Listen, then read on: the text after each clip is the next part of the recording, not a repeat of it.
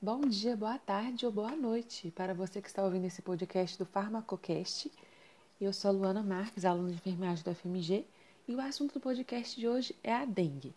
E sabemos que a dengue é a arbovirose mais frequente conhecida no Brasil. Ela representa um grande pro problema na saúde pública devido ao grande número de casos da doença durante todo o ano, né? Essa transmissão ela se dá pela picada do mosquito fêmea Aedes aegypti. Bom, a dengue é uma doença infecciosa febril aguda. Ela é causada por um vírus que pertence à família Flaviridae, do gênero Flavivírus. E o vírus da dengue apresenta quatro sorotipos, em geral denominados de dengue 1, dengue 2, dengue 3 e dengue 4. Eles também são classificados como arbovírus, ou seja, norma normalmente eles são transmitidos por mosquitos e podem causar tanto a manifestação clássica da doença quanto a forma considerada hemorrágica. Uma coisa importante para falar é que o mosquito Aedes aegypti ele tem um hábito diurno, tem preferência por ambientes urbanos e a sua proliferação ocorre através da deposição de ovos em água parada, que eclodem posteriormente formando as larvas. Né? E é interessante o fato é de que esses ovos podem sobreviver por cerca de um ano ou mais fora da água, aguardando condições favoráveis para se desenvolver. E como se dá essa infecção? O mosquito ele adquire o vírus ao picar uma pessoa doente na fase da viremia, que começa um dia antes do surgimento da febre e vai até o sexto dia da doença. Uma vez infectada, a fêmea do mosquito ela inocula o vírus junto com a sua saliva ao picar a pessoa sadia e depois de inoculado, o vírus entra nas células humanas e estimula monócitos e linfócitos a produzir as citocinas, como TNA-alfa e o IL-6. E essas citocinas, elas terão efeito pró-inflamatório e serão responsáveis pelo aparecimento da febre. Outras estimulam a produção de anticorpos que se ligam aos antígenos virais, formando imunocomplexos. Os anticorpos IgM antidengue começam a ser produzidos a partir do quinto dia e sexto dia, e eles são capazes de neutralizar o vírus de forma que seu aparecimento marca o declínio da viremia e a pessoa foi infectada pelo vírus. Qual é a sintomatologia geral, o quadro clínico dela? Bom, a infecção pelo vírus A dengue causa uma doença de amplo espectro clínico, incluindo desde formas inaparentes até quadros graves, podendo evoluir para o óbito. Entre estes, destaca a ocorrência de hepatite, insuficiência hepática, manifestações do sistema nervoso, miocardite, hemorragias graves e choque. Na dengue, a primeira manifestação é a febre que geralmente fica entre 39 a 40 graus, e de início abrupto. Essa febre está associada também à cefaleia, à dinamia, mialgias, artralgias, dor retroorbitária e com presença ou não de exatema ou prurido. Também existe anorexia, náuseas, vômitos e a diarreia pode ser observada ali por dois a seis dias. Bom, e alguns pacientes né, que evoluem para a forma grave da doença passam a apresentar sinais de alarde, principalmente quando a febre cede. E aí começam as manifestações hemorrágicas graves, como epistaxe, petequeias, gengivorragia, metrorragia, melena, hematúria, entre outros, bem como a plaquetopenia, que pode ser a, a queda das plaquetas, né? E elas podem ser observadas em todas as apresentações clínicas de dengue. E é importante ressaltar que o fator determinante na febre hemorrágica da dengue é o extravasamento plasmático, que pode ser expressado por meio de hemoconcentração, hipoalbuminemia e ou derrames cavitários. E ainda falando nessa forma grave da dengue, nessa fase crítica, que ocorre quando a febre começa a baixar, a defervescência da febre, ela ocorre entre o terceiro e o sétimo dia, e acompanhe com esses sinais de alarde. A maioria dos sinais de alarde é resultante do aumento da permeabilidade vascular, a qual marca o início do deterioramento clínico do paciente e sua possível evolução para o choque, o dito antes extravasamento de plasma. Os sinais de alarde da dengue são dor abdominal intensa, referida ou a palpação contínua, vômitos persistentes, acúmulo de líquido, ascite ou derrame pleural, derrame pericárdico, hipotensão postural e olipotimia, hepatomegalia mais do que 2 centímetros abaixo do rebosto costal, sangramento de mucosa, letargia e ou irritabilidade, e também o aumento progressivo do hematócrito. E como fazer é, sobre o tratamento dos casos suspeitos de dengue? Bom, é separado também em grupo A, B e C da dengue, e cada grupo tem uma caracterização, uma conduta a ser tomada. A caracterização do grupo A é aquele paciente que deu a prova de laço negativa, ausência de manifestação hemorrágica, ausência de sinais de alarde. Nesse caso, a conduta é apenas a hidratação oral e antitérmicos e analgésicos. Já o grupo B, a prova de laço pode dar positiva ou manifestações hemorrágicas espontâneas, ausência de sinais de alarde se, se o hemograma estiver normal. Aí é a mesma conduta: hidratação oral, antitérmicos e analgésicos. Dentro do grupo B ainda, pode ser que o hematócrito tenha aumentado em até 10%. Aí já vai um tratamento ser ambulatorial, com hidratação oral vigorosa e antitérmicos analgésicos. Se o hematócrito aumentado acima de 10% é, do valor basal, já a hidratação oral supervisionada ou parenteral e antitérmicos e analgésicos e a reavaliação clínica de hematócritos após a hidratação. E dentro do grupo C, já a presença de algum sinal de alarde, manifestações hemorrágicas presentes ou ausentes.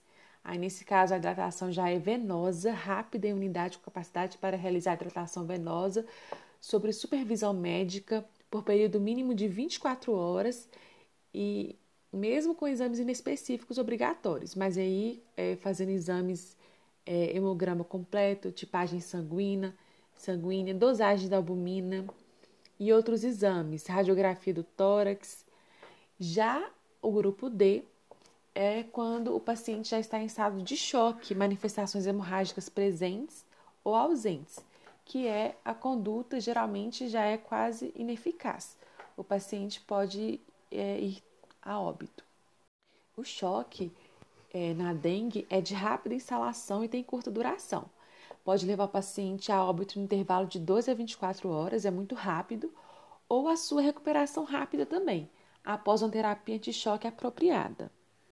Bom, e ainda falando sobre a conduta terapêutica, por exemplo, é, a hidratação oral no grupo A, que ainda é, não teve nenhum sinal de alarde. Por exemplo, os adultos, é bom calcular o volume de líquido de 60 a 80 ml é, por quilo ao dia, sendo um terço com solução salina e no início com volume maior. E para os outros dois terços, é, orientar a ingestão de líquidos caseiros, água, suco, chá, água de coco, e utilizando os meios adequados à idade e aos hábitos do paciente. E especificar o volume de líquido que ele deve ingerir por dia. Por exemplo, para um adulto de 70 quilos, orientar no primeiro dia 80 ml por quilo ao dia, que dá um total de 6 litros. Aí é indicado falar: olha, no período da manhã você vai é, beber 1 litro de soro e 2 litros de líquidos caseiros. No período da tarde, meio litro de soro e 1 litro e meio de líquidos caseiros. E no período da noite, meio litro de soro e meio litro de líquidos caseiros. E no segundo dia, 60 ml por quilo é, ao dia, que dá 4 litros distribuída ao longo do dia de forma semelhante ao primeiro dia, e por assim vai. Para as crianças, orientar a hidratação oral no domicílio de forma precoce e abundante com líquidos e soro, e a reidratação oral, oferecendo com frequência de acordo com a aceitação da criança, e orientar a criança também sobre os sinais de alarde e de desidratação. E a conduta terapêutica dos antitérmicos e analgésicos é, no caso o de pirona. Crianças, 10 a 15 miligramas por quilo dose e é indicado de 6 em 6 horas, respeitando a dose máxima para o peso e a idade. Adultos, 20 a 40 gotas ou um comprimido de 500 miligramas até de 6 em 6 horas também. Já o paracetamol é a mesma coisa na criança, 10 a 15 miligramas por quilo dose de 6 em 6 horas, respeitando também a dose máxima do peso. E adultos, 20 a 40 gotas ou um comprimido de 500 a 750 miligramas, também de 6 em 6 horas. E em situações excepcionais para pacientes com dor intensa, pode utilizar nos adultos a associação do paracetamol e o fosfato de codeína, 7,5 a 30 miligramas e até de 6 em 6 horas também. Os saliciatos não devem ser administrados de jeito nenhum, pois eles podem piorar é, a patologia, né, podendo causar sangramentos. Anti-inflamatórios não hormonais também não podem ser é, utilizados, como ibuprofeno, diclofenaco, nimesulida.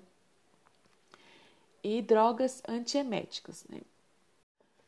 E qual é o mecanismo de ação desses fármacos, por exemplo, a dipirona? Bom, é, o mecanismo de ação da dipirona é via inibição da síntese de prostaglandina, ela demonstra inibir o ciclo oxigenase e a síntese de tromboxano, a agregação plaquetária induzida pelo ácido araquidônico e a síntese total da prostaglandina E1 e E2. E a ação da droga ela pode ser tanto central como periférica. E para o efeito anti-inflamatório e analgésico, a dipirona depende principalmente é, da inibição dessas da síntese de prostaglandinas e pelo bloqueio da COX-2, interferindo também com a produção de citocinas pró-inflamatórias como a IL e a FNT.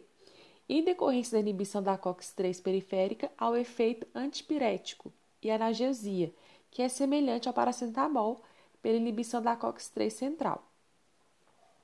E quais os possíveis efeitos colaterais desses fármacos? Bom, a dipirona ela pode causar choque anafilático, reações anafiláticas é, anafilactoides que podem tornar graves com risco à vida e, em alguns casos, serem fatais. Essas reações podem ocorrer mesmo após a dipirona monoidratada ter sido utilizada previamente, em muitas ocasiões sem complicações. Bom, e é muito importante a gente finalizar esse podcast falando da prevenção da dengue, porque é uma doença que todo ano muitos óbitos no Brasil, é, muita gente sendo é, infectada. E a melhor forma de prevenção da dengue mesmo é evitar a proliferação do mosquito. Eu já tive a forma grave da dengue em 2019, né? Minhas plaquetas chegaram a 17 mil, mas em três dias eu recuperei é, é, rapidinho, muita hidratação. Eu cheguei a ficar no hospital internada, mas não basta uma pessoa só é, evitar a proliferação do mosquito, né? Só uma pessoa é, tirar água parada ali, é, fazer a manutenção dos vasos de planta, colocar areia, tem que ser uma prevenção é, comunitária. É como se fosse a vacinação, né? A gente vacina para proteger todo mundo e a prevenção da dengue é a mesma coisa. A gente tem que se unir e todo mundo é, tirar recipiente com água, né? evitar criadouros. E também é uma forma de prevenir é usar roupas que protejam a pele durante o dia, que é o horário que os mosquitos estão mais ativos, e vai proporcionar uma proteção né, às picadas, e principalmente é na época de surtos, que geralmente aí, aqui, pelo menos em Belo Horizonte, é nos meses de maio, é, abril aí. Então, muito obrigada pela atenção e por ouvir até aqui, e é isso.